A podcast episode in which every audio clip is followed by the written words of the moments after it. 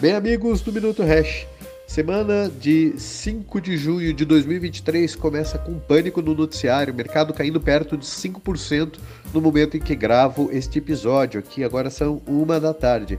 A SEC, equivalente à nossa CVM lá nos Estados Unidos, finalmente processou a Binance e seu CEO, o CZ. Mas por que finalmente? Porque já era mais do que sabido que esse dia iria chegar, e ele chegou. A alegação é a de sempre. A Binance está sendo acusada de violar as políticas de negociação de valores mobiliários uh, dos ativos que a SEC não ter, determinou com clareza se são ou não valores mobiliários. E finalmente está acusando a Binance de violar as regras e as políticas que a SEC não criou uma tonelada de subjetividade.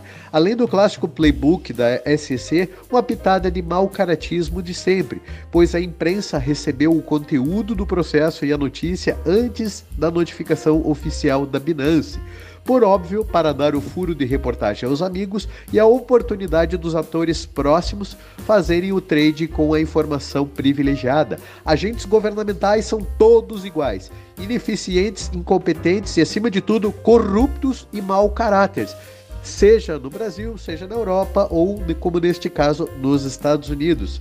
Enfim, os investidores também têm sua parcela de culpa e uh, um pânico generalizado se instalou com uma grande venda de todas as moedas, não só o BNB associado à Binance, mas de Bitcoin, Ethereum, enfim, o mercado como um todo está sofrendo.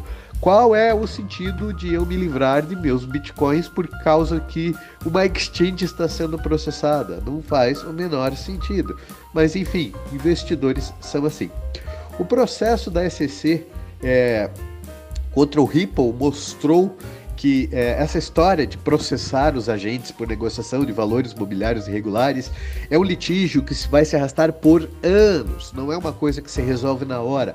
Esse pânico instantâneo é mais do que injustificável, é no mínimo infantil e amador. Mas, como em todos os casos anteriores, existem muito, muitos motivos para acreditarmos que desta vez não será diferente.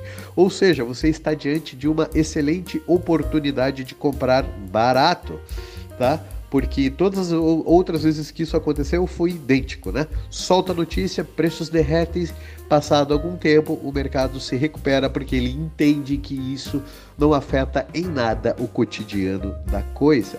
Tá? Isso vai servir é, também para que os ratos saiam de seus esgotos e aqueles posts motivacionais de Faria Limers que estão com a bolsa no mesmo nível de 2008 saiam do, do, dos ralos para fazer seus discursos anticripto.